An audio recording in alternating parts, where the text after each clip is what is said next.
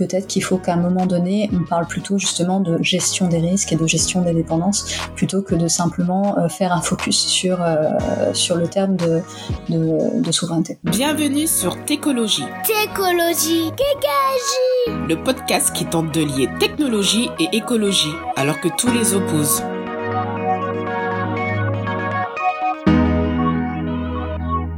Bonjour à toutes et tous. Euh, aujourd'hui, nous avons le plaisir de recevoir euh, Ophélie Coelho. Bonjour Ophélie. Bonjour. Tu es chercheuse indépendante en géopolitique du numérique euh, à l'Institut Rousseau. Est-ce que tu peux nous parler de, de ton parcours jusqu'à venir à, t'intéresser en tout cas à, la géopolitique du, numérique et aux enjeux de, souveraineté numérique. Euh, oui, alors bonjour à tous, euh, merci pour l'invitation, c'est vraiment un plaisir euh, d'être parmi vous. donc oui, en effet, je suis actuellement chercheuse indépendante, membre du conseil scientifique de l'Institut Rousseau et je fais aussi partie de, l'équipe affaires publiques de l'Observatoire de l'éthique publique. Donc concernant les, les sujets de géopolitique du numérique, c'est venu en fait au fur et à mesure, j'ai envie de dire, puisque euh, mon parcours m'a amené à d'abord connaître le terrain. C'est-à-dire j'ai commencé dans le numérique en tant que dev front-end en fait en agence, puis ensuite en entreprise. Enfin voilà, j'ai un parcours un petit peu un petit peu multi-organisationnel, j'ai envie de dire. Et, euh, et puis bon voilà, j'ai fait plusieurs j'ai fait plusieurs métiers dans le numérique. J'ai commencé il y a à peu près 12 ans, hein, donc donc voilà. Et en fait, j'ai repris euh, j'ai repris des études et un travail de recherche après, en fait, m'être confronté à beaucoup de situations de terrain où, à mon sens, euh, il y avait de plus en plus d'externalités négatives du numérique, à la fois dans nos usages. Donc, je me suis beaucoup intéressée à la sociologie du numérique au début, et puis euh, de plus en plus, en fait, sur euh, sur les produits eux-mêmes, en fait, sur la conception de produits, sachant que en parallèle, j'ai changé de métier pour faire de, de, de, la chefferie de produits et, et, et de la recherche utilisateur. Donc en fait, finalement, la casquette professionnelle et la casquette de chercheuse euh, euh indépendante euh, se, se, sont euh, enrichies mutuellement, j'ai envie de dire, au fur et à mesure du temps. Venons-en à la souveraineté numérique. Quelle est, quelle est ta définition de la souveraineté appliquée au numérique? Alors pour moi, la souveraineté numérique, c'est d'abord la capacité de maîtrise de son territoire numérique. Une fois qu'on a dit ça, il faut la question ensuite, c'est qu'est-ce qu'un territoire numérique? Et pour moi, en fait, il se limite absolument pas euh, au numérique visible, ou en tout cas au logiciel. Le territoire numérique, je le vois vraiment comme euh, la combinaison de ce qui rend possible notre vie numérique, c'est-à-dire euh, notre accès au réseau, nos terminaux, les outils logiciels que nous utilisons bien sûr, les données que nous produisons, et du coup à toute la chaîne de valeur dont dépend ce territoire numérique. Donc en fait, c'est un domaine extrêmement large. Et du coup, si au départ la, souveraineté est, liée, enfin le terme souveraineté est lié à l'idée du souverain, euh, c'est-à-dire de l'État, aujourd'hui, à mon sens, on peut tout à fait l'élargir à d'autres échelles, comme la dimension individuelle. Donc pour un État, la souveraineté numérique, ça va être euh, du coup une dimension très large justement. Si on parle du territoire numérique tel que je l'ai euh, défini au préalable, elle nécessite à mon sens une stratégie industrielle, un travail de régulation spécifique. Et au niveau individuel, pour moi, la maîtrise du territoire numérique au niveau individuel est très liée à l'idée de contrôle de données générées par l'utilisateur, mais aussi en fait à, euh, à la question de responsabilité individuelle sur les externalités négatives du numérique, par exemple. Donc, euh, à mon sens, aujourd'hui, en fait, quand on parle de souveraineté, il faut surtout pas oublier les phénomènes de dépendance et, et d'interdépendance, donc de cette chaîne de valeur. Il faut, à mon sens, parler de chaîne de dépendance. Et, donc, quand on défend, euh, comme beaucoup, enfin, il y a beaucoup de gens qui défendent aujourd'hui la souveraineté numérique, alors qu'il y a encore euh, deux ans, c'était presque un gros mot. Euh, il faut toujours prendre en fait en cause l'analyse de, enfin, en compte l'analyse de l'existant, l'histoire de l'existant, et bien sûr les enjeux géopolitiques qui souvent les gouvernent. Du coup, comme on peut le voir d'ailleurs aujourd'hui, c'est très d'actualité, le poids de la chaîne de dépendance qui, à un moment donné, en temps de conflit, ou euh, même pendant une phase ou simplement de négociation commerciale hein, au départ, hein, dans une guerre économique, euh, bah, deviennent des arguments forts en fait qui pèsent dans la balance. Voilà. Donc, euh, je termine juste par dire que du coup, là, pour moi, la maîtrise du territoire numérique, donc la souveraineté numérique, ne doit surtout pas se, se résumer au fait d'utiliser des produits français, par exemple, parce que ce territoire numérique, c'est aussi la chaîne des matières premières qui conditionne bah, la matérialité du numérique. Et c'est aussi les chaînes de dépendance sur la couche logicielle et applicative qui sont en fait extrêmement vastes. Donc la souveraineté numérique, elle se résume du coup pas du tout à la, simple mise en avant des, entreprises administrativement inscrites sur un territoire, donc les entreprises françaises par exemple, mais bien à la chaîne de dépendance qui fait toute la complexité du coup d'une stratégie industrielle euh, globale, dans tous les domaines hein, d'ailleurs, pas seulement dans le numérique, mais avec une particularité peut-être pour le numérique dans un contexte euh, extrêmement monopolistique. Voilà. Justement, en parlant de monopole, euh, est-ce que c'est pas vain? Est-ce qu'on n'a pas déjà perdu toute souveraineté euh, en ne fabriquant pas justement les, matériels, en utilisant euh, massivement des systèmes d'exploitation comme Windows dans les systèmes d'information? Alors c'est une très bonne question. Il est évident qu'en fait, on a, on a laissé passer de nombreuses occasions de, développer nos, nos, propres technologies.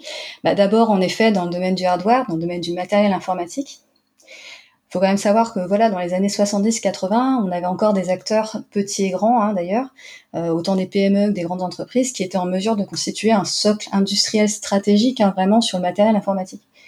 Et cette industrie bah, nous aurait également permis, en toute logique, en prenant, en ayant une vraie stratégie industrielle, bah, d'améliorer notre maîtrise des semi-conducteurs, puisqu'elles sont extrêmement, ces deux industries sont extrêmement interdépendantes, et de soutenir des entreprises qui auraient pu œuvrer par ailleurs sur les machines de lithographie qui servent à imprimer ces, semi-conducteurs. Donc en fait, on aurait vraiment pu créer une chaîne de valeur euh, cohérente euh, dans ces années-là.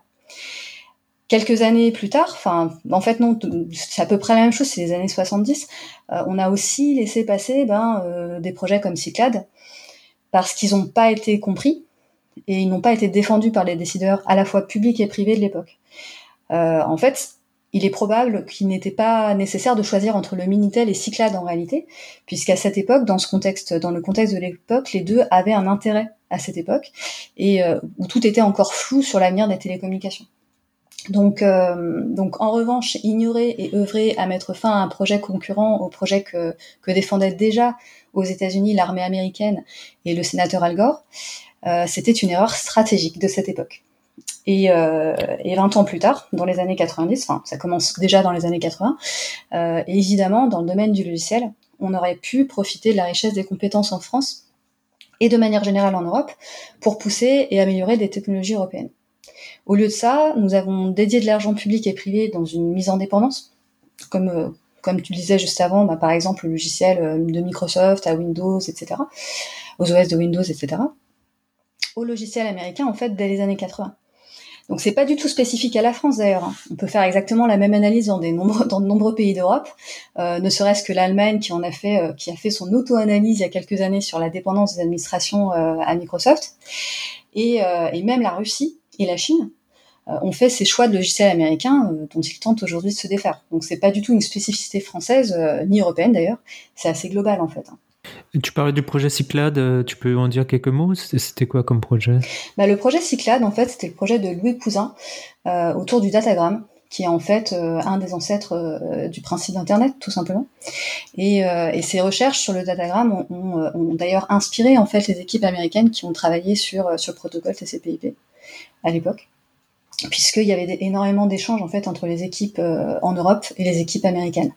Donc c'était euh, voilà, il faut quand même bien garder à l'esprit que qu'Internet, enfin d'internet, des protocoles de base jusqu'au développement du web par, euh, enfin jusqu'à la création du World Wide Web par Tim Berners-Lee, c'est fait de beaucoup d'échanges en fait entre chercheurs à cette époque qui partageaient beaucoup en fait, tout simplement. Et, euh, et, le projet Cyclade, en fait, dans les années 70, a été euh, complètement délaissé. Et son budget, en fait, a été progressivement arrêté puisque euh, sous Valérie Giscard d'Estaing, la préférence a été vers le Minitel et vers les grandes entreprises de télécommunications. Donc on a préféré soutenir en fait euh, les grandes entreprises de télécommunications plutôt que de partir sur un projet qui certes semblait novateur, mais qui euh, pour les spécialistes de l'époque, donc les spécialistes autant publics que privés, hein, c'était pas du tout seulement un, choix politique, euh, considéraient que bah, la technologie Internet c'était un peu bordélique par rapport aux télécoms traditionnels euh, et donc que ça n'avait absolument pas d'avenir. Voilà. Ils ont été visionnaires. Ils ont été très visionnaires, tout à fait. Et, est-ce que ça, est-ce qu'on a déjà été souverain au niveau euh, français, au niveau européen? Est-ce qu'il y, a encore des marges de manœuvre pour euh, devenir, redevenir souverain? Alors nous, on n'a jamais été souverain euh, dans le numérique euh, en France. Clairement, faut, faut pas. Moi, moi, je parfois quand je vois ce que disent certains think tanks, certains chercheurs ou partis politiques sur la reconquête de la souveraineté numérique, ça me fait toujours un peu sourire parce que nous, nous n'avons jamais été souverains et rien ne dit d'ailleurs que nous le serons un jour. par contre, est-ce qu'on peut devenir souverain dans le numérique ou dans toute autre industrie? Ben, d'une certaine manière, rien n'est impossible, j'ai envie de dire, dans le sens où euh, rien n'est impossible, dans le sens où tout ce qui a été fait, euh, tout, tout, ce qui a été fait peut être défait d'une certaine manière. C'est juste après une question de choix d'engagement et de temps, évidemment. Euh, donc pour ça, il faut prendre aussi, enfin, soyons très très réalistes en, réalité. Euh, la technologie, c'est pas quelque chose d'immuable. Ça a été fabriqué par des hommes, euh, par des choix, euh, par des choix qui ont été faits à travers l'histoire. Euh, et les grands pouvoirs, on peut prendre l'exemple des empires comme l'Empire romain, qui semblait à une époque tout puissant, euh, à un moment donné se sont effondrés, notamment parce que leur taille et la complexité de, gestion de leur territoire finissaient par les affaiblir en fait. Euh, donc il n'y a jamais rien d'immuable dans l'histoire. En revanche, est-ce que notre génération connaîtra euh, euh, la souveraineté numérique, peu importe comment est-ce qu'après on la définit derrière, mais je dirais l'indépendance numérique. Dans ce cas-là, je ne sais pas.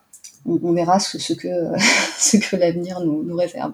Euh, une souveraineté euh, française, est-ce que ça, a un sens? Est-ce qu'il faut vraiment penser à l'échelle européenne et, même euh, à l'échelle européenne, est-ce que c'est réaliste quand on voit les limites de la gouvernance au niveau européen? Alors, est-ce réaliste? Quand on voit les politiques mises en œuvre au niveau européen ou national, et quand on analyse l'existant, ce qui est certain, c'est que nous en sommes très très très loin. Et, euh, donc, donc oui, c'est réaliste, comme je le disais précédemment, mais, mais en revanche, c'est évident que qu'aujourd'hui, on, on, est, on est très loin de, de ce, de ce sujet-là. Euh, maintenant, euh, maintenant, est-ce que l'idée aussi, ce serait de se dire, est-ce que c'est est-ce que c'est souhaitable de, de, le faire, euh, d'avoir cette souveraineté numérique? Ben, en fait, je pourrais vous répondre par d'autres questions. Euh, en gros, est-il souhaitable, par exemple, que les données de certaines entreprises stratégiques, euh, comme dans le domaine de l'énergie ou des transports, soient hébergées et parfois bah, traitées par des acteurs technologiques qui ont été fortement financés par la défense américaine et qui sont euh, de fait soumis à l'extraterritorialité du droit? Euh, Ça, c'est une des questions. Ou, alors, est-il souhaitable que les, données de santé de, citoyens européens, français, etc., soient confiées à ces acteurs privés? Euh, qui ont démontré par le passé qu'ils n'hésitent pas en fait à utiliser les données de leurs clients euh, en phase de recherche et de développement. Donc, euh, donc voilà. Et, ça, ça, ça, se, ça se décline aussi euh, sur le sujet des infrastructures, bien sûr, puisqu'on pourrait tout à fait se dire euh, est-il également souhaitable que les câbles sous-marins, donc les plus récents, les, les, chantiers qui ont lieu c'est vraiment ces dernières années, euh, qui sont donc les plus performants, appartiennent de plus en plus à des entreprises américaines et chinoises assez monopolistiques et non plus à des consortiums géants d'entreprises de télécommunications, alors que nous connaissons bien euh, la pression géopolitique qu'ils peuvent faire peser sur les territoires en cas de crise ou euh, dans les termes d'une négociation euh, économique. Donc ça, ça c'est toutes des questions en fait qui permettent aussi de, de mesurer la, la, fragilité de la dépendance. Après, ça ne veut pas dire qu'il ne faut pas être dépendant et que et qu'il faut être évidemment absolue, j'ai envie de dire, dans, dans, dans, le traitement de ce problème. Mais il faut toujours garder euh, en tête que les acteurs technologiques ne sont jamais neutres. Et donc, en temps de guerre, ils vont être utilisés comme armes, et c'est pas quelque chose de nouveau. Donc, on, on a d'assez bons exemples euh, aujourd'hui de ce que ça peut donner, l'utilisation euh, d'un acteur économique ou d'une ou d'une technologie dans un, dans un contexte de guerre, et en termes de capacité de négociation pour, pour un État, évidemment. Je veux bien que tu nous expliques en quelques mots euh, justement l'extraterritorialité du droit euh, appliqué au numérique, aux technologies, peut-être parler aussi de l'arrêt Schrems 2 Alors, le, la question de l'extraterritorialité du droit, c'est tout simplement qu'à partir du moment où on a des multinationales euh, du numérique, là en l'occurrence du numérique, mais ça, peut, ça concerne toutes les industries encore une fois, euh, on va imposer un droit euh, sur un territoire, le continent, européen par exemple, mais ces entreprises sont aussi soumises aux droits de leur pays d'origine.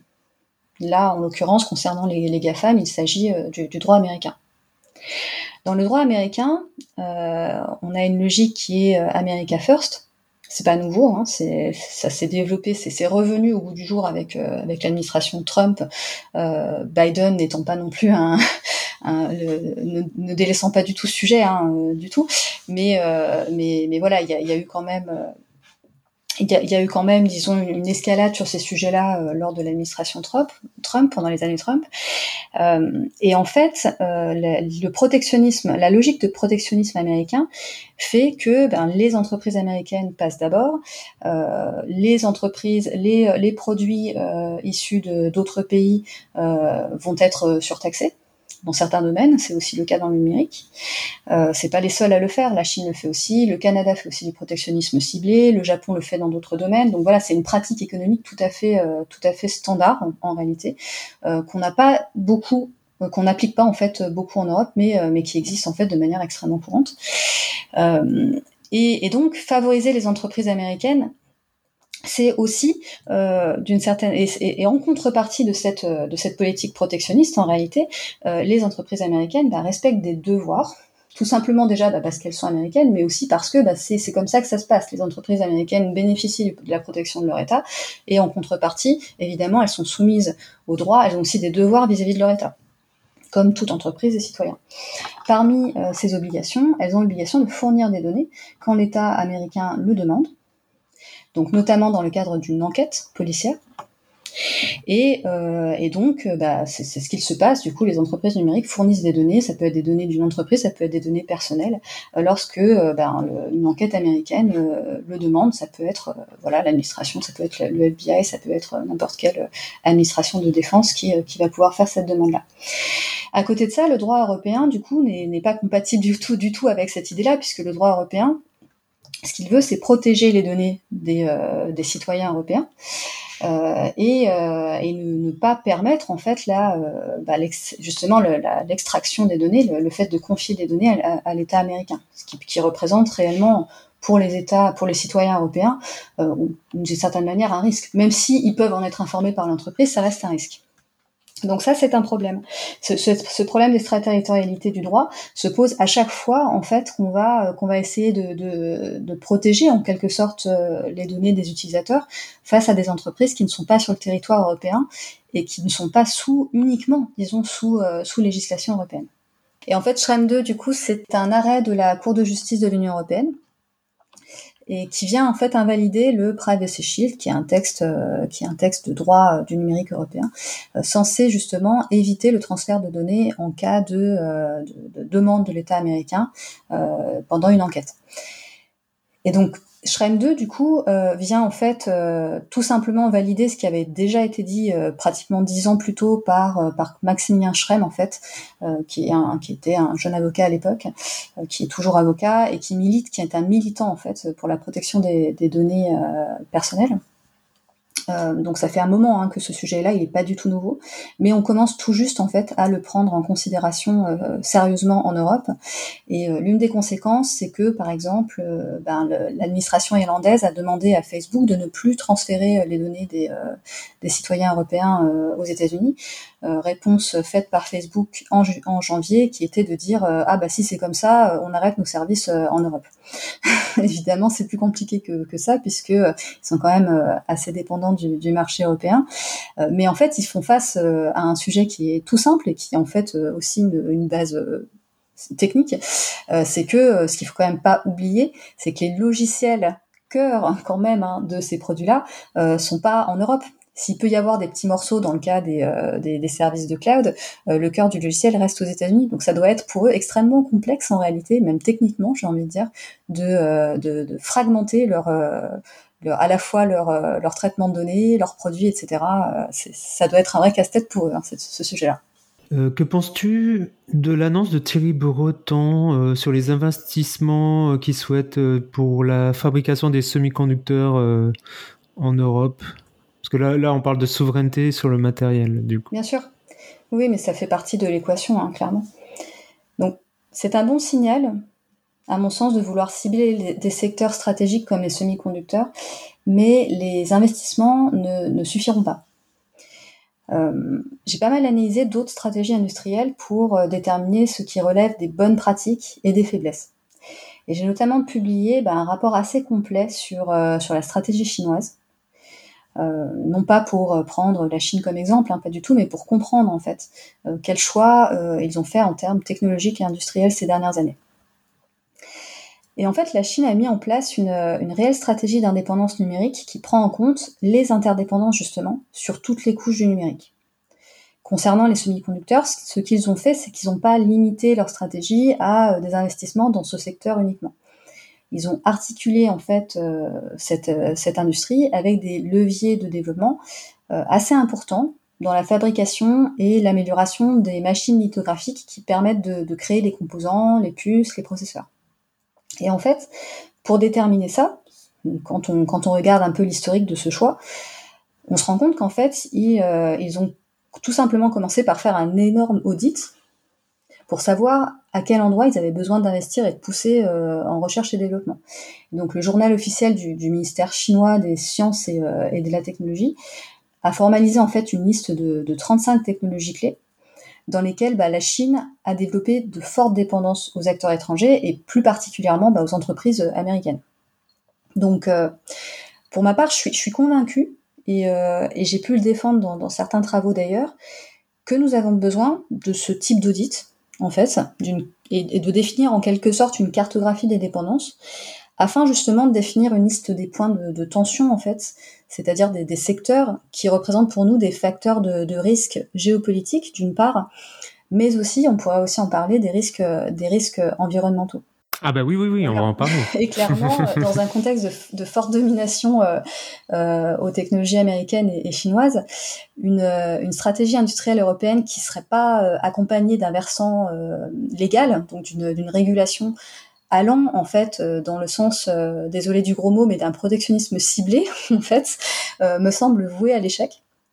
C'est-à-dire que si les, si les entreprises poursuivent leurs achats auprès de leurs fournisseurs habituels ou si par ailleurs la réglementation des pays concurrents surtaxe les produits français ou européens, alors on est plutôt, on n'est pas dans un contexte extrêmement favorable. Voilà. Donc on parlait de la fabrication du matériel, mais aussi l'extraction des matières. Euh, comment on peut vraiment être euh, souverain sous ce, ce, on va pas ouvrir des mines euh, en, en, France quand même. Enfin, certains disent qu'il faudrait, euh, qu'il faudrait, enfin, le président Macron qui demande à racler euh, le fond des océans. Quid de la géopolitique de la mine nécessaire euh, à tous nos objets numériques?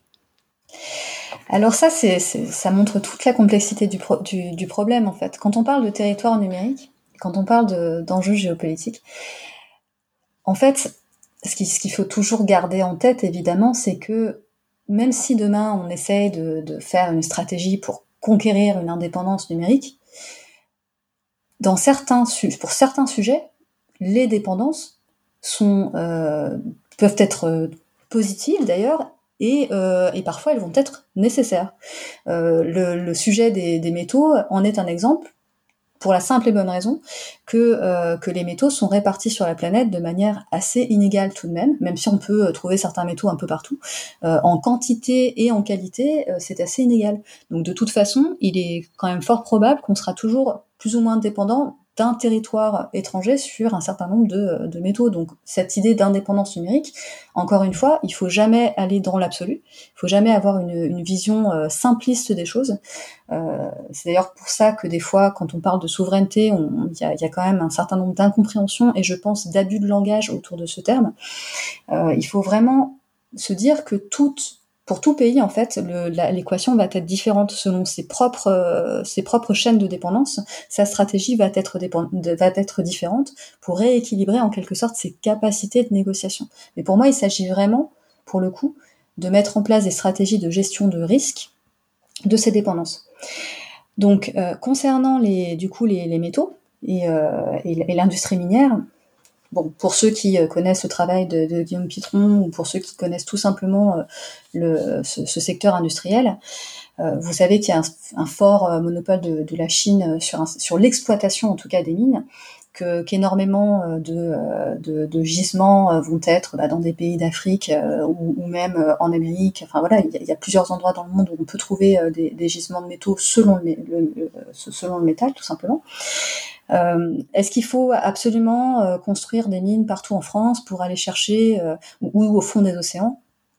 Bah, ça dépend de ce qu'on veut. On peut, euh, on peut en tout cas déjà diversifier les, les fournisseurs, ça c'est évident. C'est comme le, comme pour le cloud, le multi-cloud, diversifier les fournisseurs, euh, c'est toujours, euh, c'est toujours une technique qui permet quand même de pallier, de pallier en tout cas aux dépendances fortes, au monopole, on va dire. et là où on a affaire à de trop fortes dépendances vis-à-vis d'un monopole, c'est probablement là-dessus qu'il faut essayer euh, de d'avoir une certaine forme d'indépendance. Si par exemple vous êtes à 80% euh, dépendant euh, d'un unique acteur et que cet acteur est chinois ou américain, c'est-à-dire qui est qui est du coup dépendant d'une enfin qui, qui peut faire partie tout simplement de l'appareil militaro-industriel d'un pays quoi aussi, bah à ce moment-là, il faut certainement se poser la question en effet de, de trouver une certaine forme d'indépendance dans, dans, dans ce secteur-là si vous ne pouvez pas le diversifier. Voilà. Donc c'est tout un ensemble de techniques en fait qui peuvent permettre tout simplement de rééquilibrer les capacités de négociation sur le sur le sur le, terrain géopolitique. Euh, est-ce qu'il y a des pays aujourd'hui dans le monde euh, qui sont souverains sur le numérique euh, La Chine, elle est souveraine sur le numérique Peut-être qu'elle dépend de technologies américaines. Pareil, les États-Unis, est-ce qu'ils sont vraiment souverains, sachant que tous les équipements sont fabriqués en Chine ou en tout cas en Asie du Sud-Est? Avec de l'extraction minière de partout dans le monde. Est-ce que est-ce que tu as des exemples de, de, vraiment euh, de pays qui, qui, qui, répondent en tout cas à ta définition de, de la souveraineté? Probablement dans l'histoire, euh, on va dire, euh, je sais pas moi, au tout début d'Internet, ou même un peu avant, peut-être qu'il y avait une forme de, de souveraineté numérique totale de la part des États-Unis ou quasi totale. Aujourd'hui, en effet, il n'y a aucun pays qui est totalement souverain.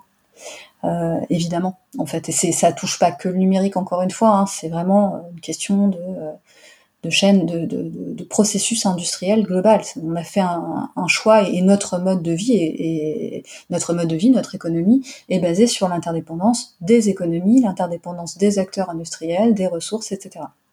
Donc le, pour le numérique, c'est la même chose. Et par contre, aujourd'hui, si on pouvait, euh, imaginons, voilà, on se dit, ok, si on devait noter en quelque sorte et faire un classement, je pense qu'il y a un pays qui est vraiment capable probablement de le faire. Alors bon, il y a deux pays, les États-Unis et la Chine, probablement, euh, sachant que la Chine, à, mon sens, sur certains aspects clés comme bah, le tout début de la chaîne, c'est-à-dire l'extraction minière, a quand même beaucoup d'avance. Euh, et qu'en plus de ça, euh, bah justement avec leur stratégie très agressive euh, et très très orientée R&D, euh, ils essayent de pallier rapidement aux dépendances majeures comme celle des semi-conducteurs par exemple. donc donc ils sont quand même assez bien placés. Après, je pense pas qu'à un moment donné ils atteindront, enfin est-ce qu'ils atteindront complètement une indépendance numérique? Je pense que c'est même pas dans l'intérêt de la Chine pour la simple et bonne raison que si aujourd'hui la Chine essaye d'être indépendant numériquement pour euh, l'intérieur, donc tout ce qui est euh, en Chine en quelque sorte, ils sont en revanche en recherche d'expansion technologique, euh, notamment via la nouvelle route de la soie numérique. ils sont en train aujourd'hui d'étendre en fait leur technologie numérique à l'extérieur. Donc ils ne se couperont pas complètement en quelque sorte du monde numérique. En revanche, l'internet chinois et le périmètre, on va dire, territorial restera, puisque c'est déjà le cas, extrêmement fermé et, euh, soumis à une, à une censure d'ailleurs euh, assez, euh, assez extrême. Nous avions prévu cet épisode bien avant la, crise, enfin en tout cas l'invasion de la Russie par, de, de, l'Ukraine par la Russie. mais avant de parler de la guerre et des, enjeux, peut-être parler de la guerre économique. Quel, lien tu fais entre numérique et guerre économique euh, notamment autour des, Tu, en as un peu parlé sur les, les, les enjeux euh, liés aux câbles sous-marins, euh, enfin en tout cas les, interconnexions de, de, réseaux de par le monde. et puis évidemment l'infrastructure physique. Tu, as parlé des GAFAM qui maintenant en fait toutes nos données, tous les processus passent par des centres de données des GAFAM. Voilà, comment, une guerre économique peut se manifester euh, dans le secteur numérique?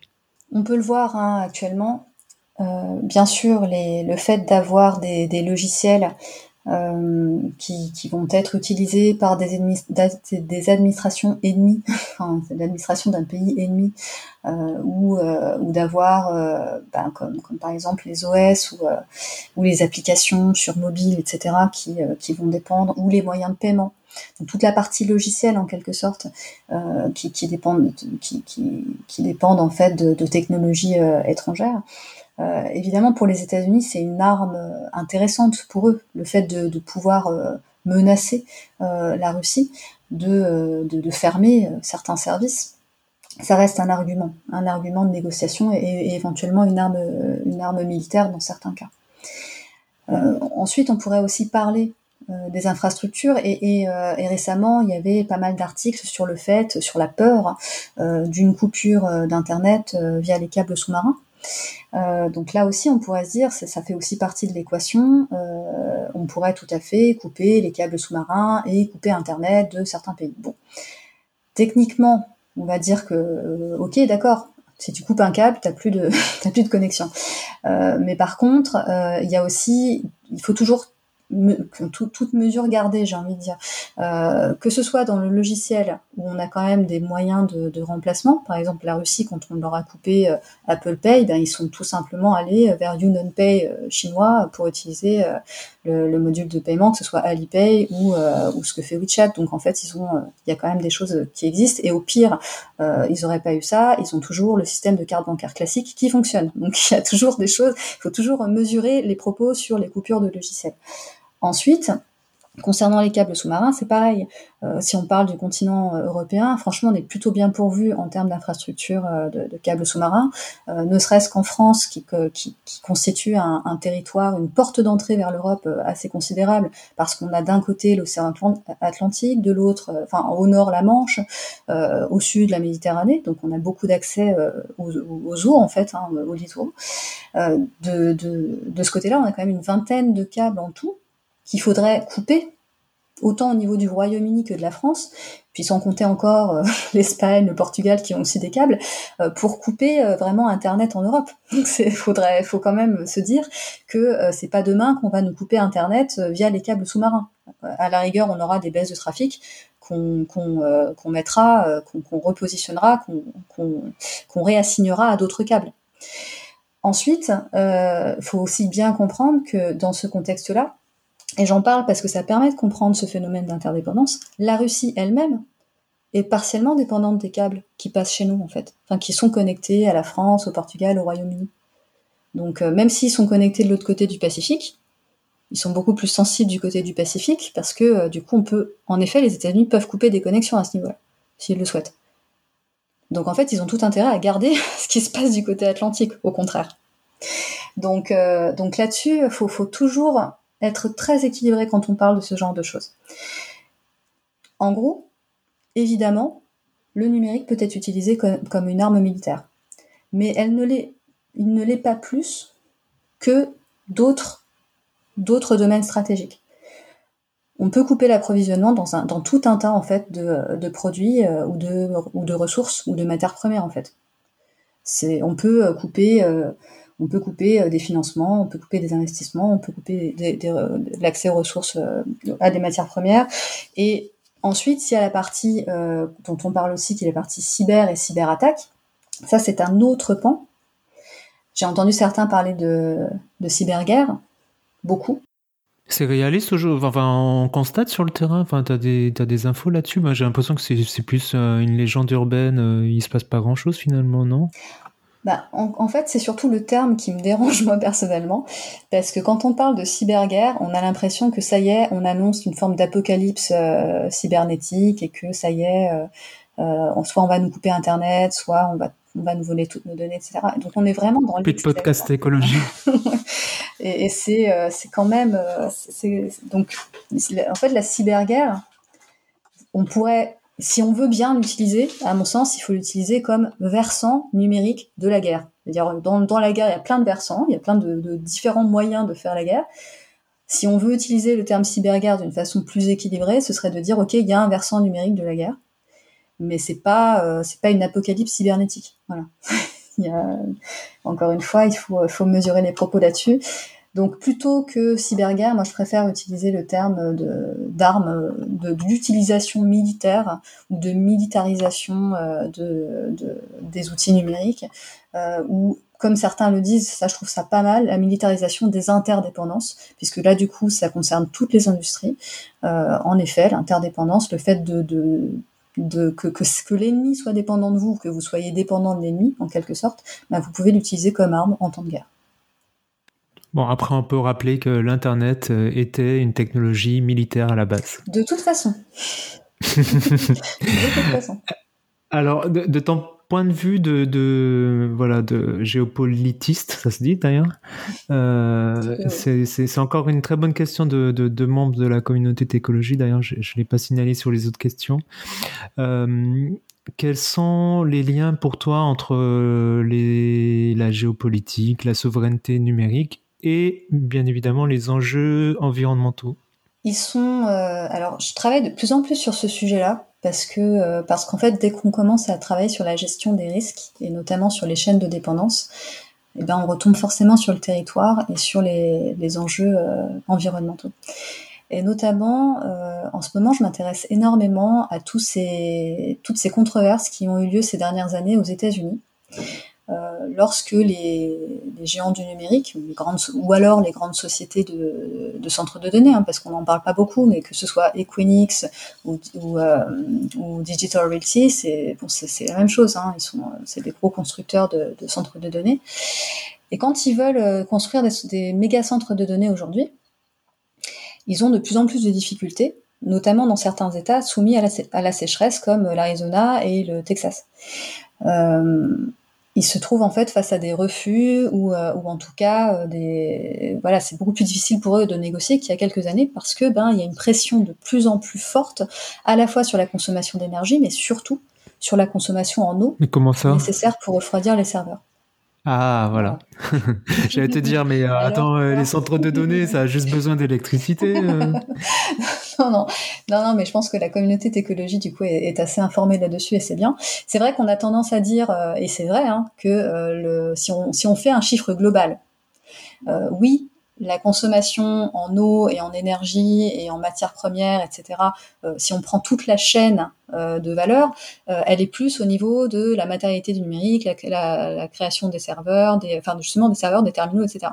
Mais le, le, fonctionnement des data centers, en fait, va peser sur le territoire. Et c'est ça le problème en réalité dans un monde où en fait les territoires à travers le monde vont être euh, en fait euh, soumis à des pressions différentes selon les conditions climatiques, selon le terrain, selon la géologie. Euh, on, va quand même avoir affaire avec des, des, centres de données géants, des centres de données géants, avec des acteurs qui vont pouvoir, de la même manière que les grandes entreprises d'eau minérale, qu'on peut avoir euh, d'ailleurs pas très très loin de chez nous, dans les Vosges, euh, euh, on, peut avoir en fait des entreprises qui vont aller taper dans les eaux souterraines, en fait, tout simplement, parce qu'ils ont, ont le droit de le faire, puisqu'ils ont signé des contrats avec la région ou avec d'autres entreprises leur permettant de le faire. Donc, tout ça pour dire qu'en fait, la question de, l'environnement, là, on a affaire à des entreprises américaines sur le territoire américain, sur le territoire américain, et c'est déjà un problème. Si on le met au niveau de la, territorialisation des serveurs euh, en Europe, quand une entreprise américaine va construire euh, un, un, grand data center, par exemple en Europe du Nord ou même en France, eh bien c'est la même chose en fait. Ils vont construire des méga centres de données qui vont aller peser sur les ressources en eau du territoire, ou alors être immergé dans la mer de Finlande, dans le golfe de Finlande ou dans la mer de Norvège, hein, ça dépend où en Europe. Mais dans tous les cas, il y aura des externalités négatives sur l'environnement. Donc moi, ma question là-dessus, elle, se détourne finalement de la question de la souveraineté en tant que concept basique simpliste. C'est que le problème n'est pas tant la nationalité de l'entreprise que sa taille et ses capacités de négociation sur le marché. Donc pour moi, ce qu'il faut viser dans ces cas-là, par rapport aux, enjeux euh, de, de territorialisation, c'est absolument pas le fait que euh, que ce soit une entreprise. Euh, alors c'est c'est pas. Alors attention, je vais quand même euh, mettre entre parenthèses. C'est pas seulement le fait que ce soit une entreprise étrangère. C'est avant tout que ce soit une entreprise beaucoup trop grande pour être maîtrisée. Et ensuite, le fait que ce soit une entreprise euh, nationale, enfin une entreprise sur notre territoire, basée sur notre territoire, permet à l'État, en cas de problème, de pouvoir faire plus facilement pression sur cette entreprise. Donc il y a les deux axes à voir en fait. Il y a, vraiment le premier, c'est le modèle d'entreprise auquel on a affaire, et le second, c'est euh, oui, quand il est dépendant d'une régulation, quand il est soumis à la régulation de notre pays, il est beaucoup plus facile d'agir dessus. Et, quand on parle, euh, notamment en France, hein, euh, de, faire des services numériques sobres, éco-conçus, légers, avec moins de fonctionnalités, un rapport apaisé aux technologies, de réduire l'économie de l'attention, l'économie de, enfin l'économie de la surveillance.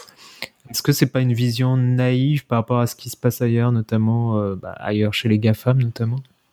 Non, c'est pas du tout une, euh, vision naïve en réalité. Euh, c'est probablement comme ça qu'on devrait, qu'on devrait justement commencer à concevoir une industrie, enfin penser à un, un, processus industriel qui s'adapte en fait aux enjeux qu'on voit déjà aujourd'hui et qui vont s'accentuer dans les prochaines années.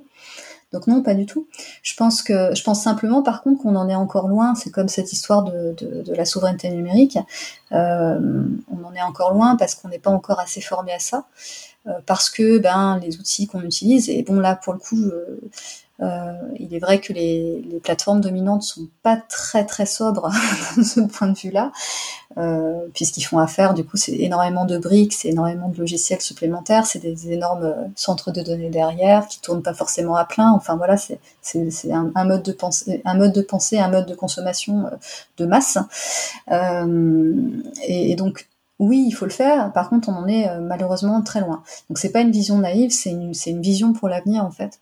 Euh, et, et là-dessus, je pense qu'il faut vraiment soutenir, même en tant que que ce soit enfin chacun à son échelle, c'est-à-dire si vous êtes chef d'entreprise euh, ou si vous êtes politique, vous pouvez le faire à une échelle, à une échelle un peu plus collective. Si vous êtes partie d'une association également, euh, et à l'échelle individuelle aussi, c'est de faire de bons choix à la fois dans la manière de concevoir les choses, mais aussi dans la manière de les acheter et de soutenir certaines entreprises par rapport à d'autres. Je prends un exemple très simple qui a fait beaucoup polémique euh, depuis, le, depuis qu'ils ont été créés, c'est l'aventure euh, Fairphone. Euh, avec euh, dès que dès qu'il y a une entreprise qui essaie de faire quelque chose, euh, elle, va être soumise à énormément de critiques. Euh, les acteurs du secteur n'ont pas toujours joué le jeu en réalité. Au contraire, ils vont plutôt soit le voir comme un concurrent, soit toujours être extrêmement durs, alors qu'ils le sont pas forcément avec les avec les géants sur les mêmes sujets.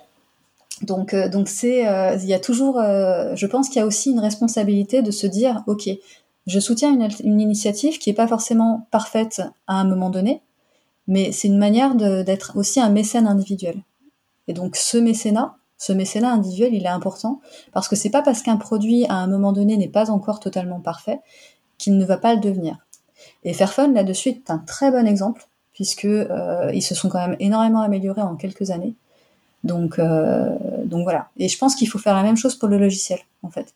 C'est pas parce qu'un logiciel n'est pas parfait qu'il ne va pas pouvoir s'améliorer. Mais si vous ne le choisissez pas, il ne s'améliorera pas.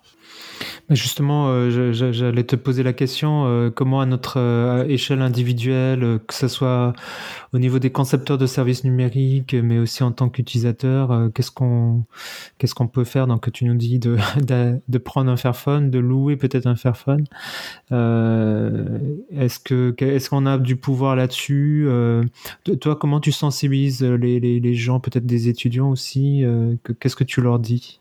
Bah, moi, à mon niveau, je le fais parce que, enfin, je le fais euh, avec mon travail euh, de recherche, ce qui n'est pas forcément euh, quelque chose de, de facile parce que euh, quand tu es chercheur indépendant, tu bénéficies de rien du tout, hein, en fait. donc, euh, donc c'est un, un, don à la, voilà, c'est un don à la communauté, j'ai envie de dire. Mais tu poses des constats. Est-ce que tu, tu donnes aussi des, des, des, des solutions, enfin des axes ouais. Alors c'est tout l'objectif et d'ailleurs, d'ailleurs là-dessus, il y a, c'est quelque chose qu'on à l'Institut Rousseau, de manière générale, on est très orienté solution. C'est-à-dire que l'idée, c'est pas de simplement faire des constats ou de sortir des rapports qui ne donnent pas de solution, sauf quand c'est des rapports d'analyse, mais, euh, mais surtout d'accompagner à chaque fois euh, de solutions concrètes, quitte à ce que derrière ce soit discuté, c'est aussi l'objectif. Donc oui, en effet, dans, dans, mon travail, il y a une très forte euh, dimension propositionnelle, et d'ailleurs, euh, quand, quand, vous lisez les, différents rapports que, j'ai rédigés, il y a toujours une large place pour les propositions. À part à part la dernière sur l'indépendance numérique chinoise, parce que si j'avais fait des propositions, je me suis dit que les gens se diraient, euh, allaient se dire que je veux qu'on fasse comme les Chinois, et c'était pas l'objectif. Est-ce qu'on doit faire comme les Chinois? Euh, non, sur une grande part, non. c'est une bonne question. Non, pas du tout. social, tout ça. Voilà, justement, euh, il y a non, on veut pas d'un autoritarisme technologique, évidemment. En revanche, euh, en revanche, ils ont ils ont mené une stratégie, ils mènent une stratégie industrielle puissante dont on pourrait en effet s'inspirer, mais en termes de technique, c'est-à-dire en termes de technique stratégique à long terme, puisque chez nous notre notre point faible, c'est justement cette difficulté d'une vision à long terme et cette vision stratégique. Et d'ailleurs, on le voit aujourd'hui avec les événements actuels, euh, on manque quand même d'une vision globale euh, stratégique nationale et européenne euh, qui du coup nous met toujours un peu au pied du mur. On a l'impression de toujours découvrir les problèmes alors qu'ils sont là depuis longtemps. Voilà. On arrive au bout de cet échange. Est-ce que tu, as quelque chose à rajouter, des, choses qu'on n'aurait pas évoquées Voilà, je te laisse une tribune libre si tu veux parler aussi de la, des événements actuels entre la Russie et l'Ukraine qu'on n'aurait pas encore évoqués. Bah, écoute, non, merci pour ce pour ce temps de parole parce que c'était euh, c'était très intéressant. Et ensuite, je pense surtout qu'il faut euh, donc moi vraiment mon, mon sujet et ma, ma sensibilité, c'est toujours sur cette idée justement de, de, de gestion de risque et de gestion des, des dépendances. Et, et, vraiment, je pense qu'il faut faire très très attention euh, avec ce, ce, qui se dit de part et d'autre, où, euh, où les termes, les buzzwords sont envoyés comme ça euh, sur les réseaux sociaux sans sans pour autant être défini et, euh, et qui derrière génère de la peur. Euh, voilà, qu'on parle de cyberguerre, euh, quand on parle de choses comme ça. Et par ailleurs, je pense qu'il faut aussi faire très attention dans la compréhension du terme, en effet, souveraineté, de part et d'autre. parfois, ce terme est, mal utilisé et peut-être qu'il faut qu'à un moment donné, on parle plutôt justement de gestion des risques et de gestion des dépendances, plutôt que de simplement faire un focus sur, sur le terme de, de, souveraineté.